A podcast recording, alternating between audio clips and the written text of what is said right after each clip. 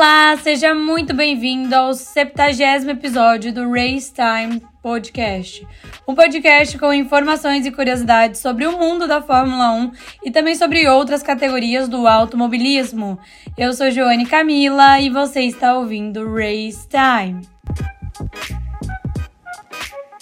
Bom, vamos falar desse grande prêmio dos Estados Unidos, que foi assim uma corrida tecnicamente tranquila em comparação com outras corridas que já tivemos nessa temporada.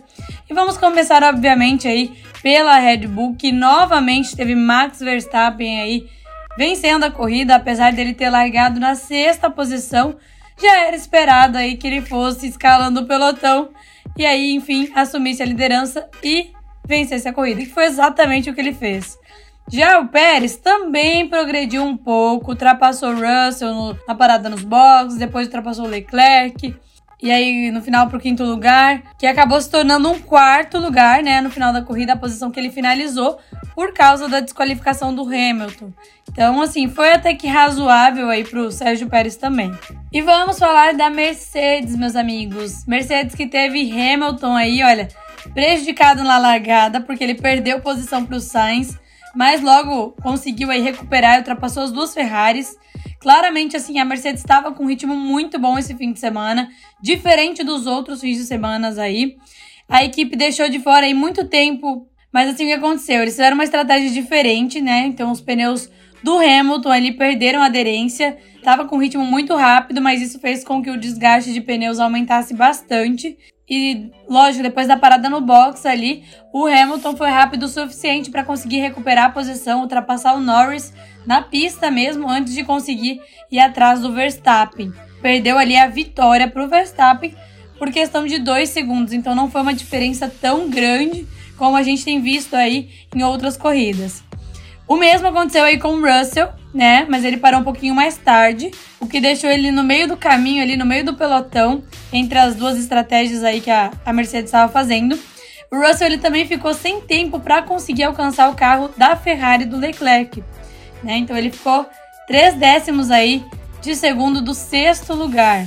Mas esse cenário todo mudou porque Lewis Hamilton foi desclassificado após a corrida isso aconteceu por causa do desgaste excessivo das pastilhas de proteção que ficam na parte de baixo do carro, ali próximo do assoalho. Isso também aconteceu com o Leclerc, mas eu já vou comentar da Ferrari e a gente comenta um pouco mais sobre essa situação. Já a McLaren, meus amigos, se deu bem nesse fim de semana, né? O Norris aí fez uma largada muito rápida e conseguiu se livrar ali já na parte inicial. Ele conseguiu manter a liderança ali durante as primeiras paradas dos boxes que as, os outros pilotos fizeram.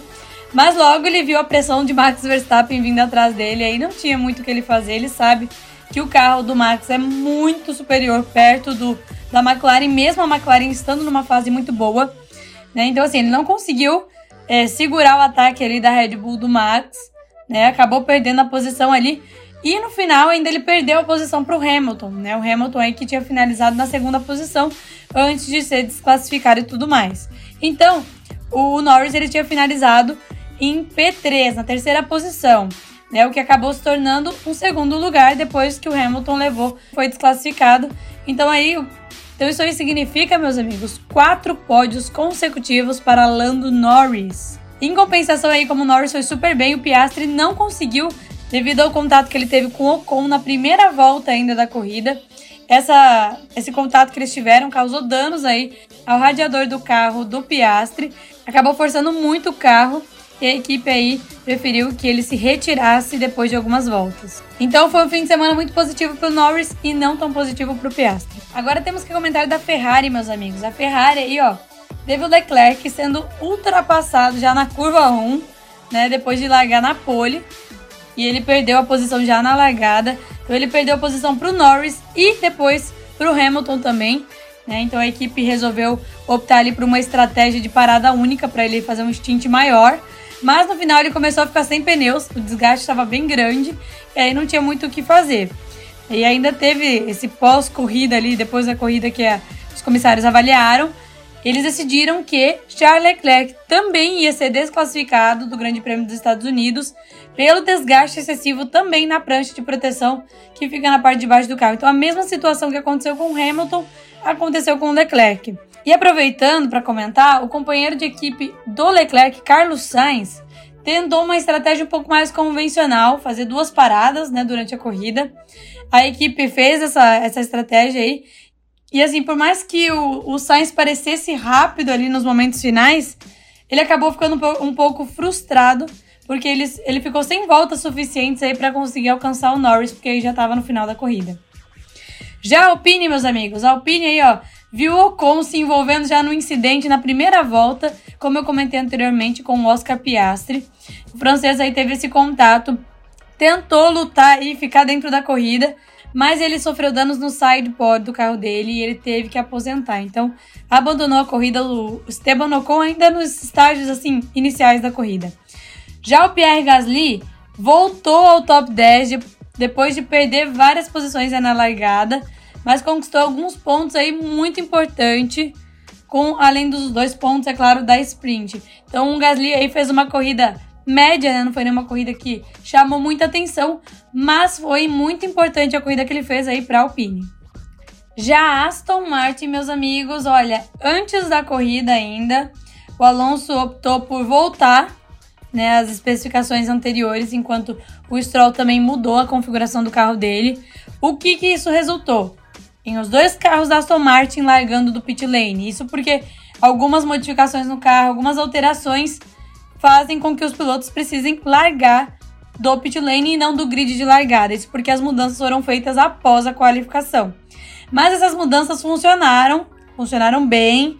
Ambos os pilotos voltando aí na disputa. O Alonso estava disputando os pontos em nono, mas lógico, foi forçado aí a se aposentar devido a problemas no assoalho. O que acabou dando uma vantagem aí para o Lance Stroll.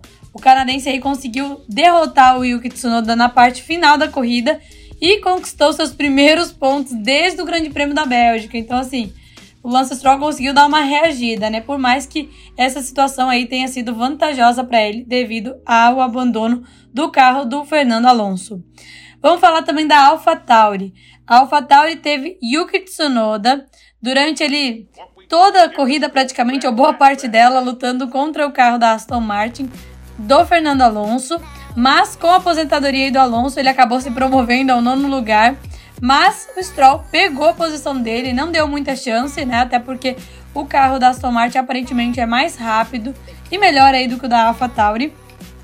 Mesmo assim, ele tentou conseguir ali um, um bônus no final da corrida pela volta mais rápida e conseguiu acertar essa volta mais rápida.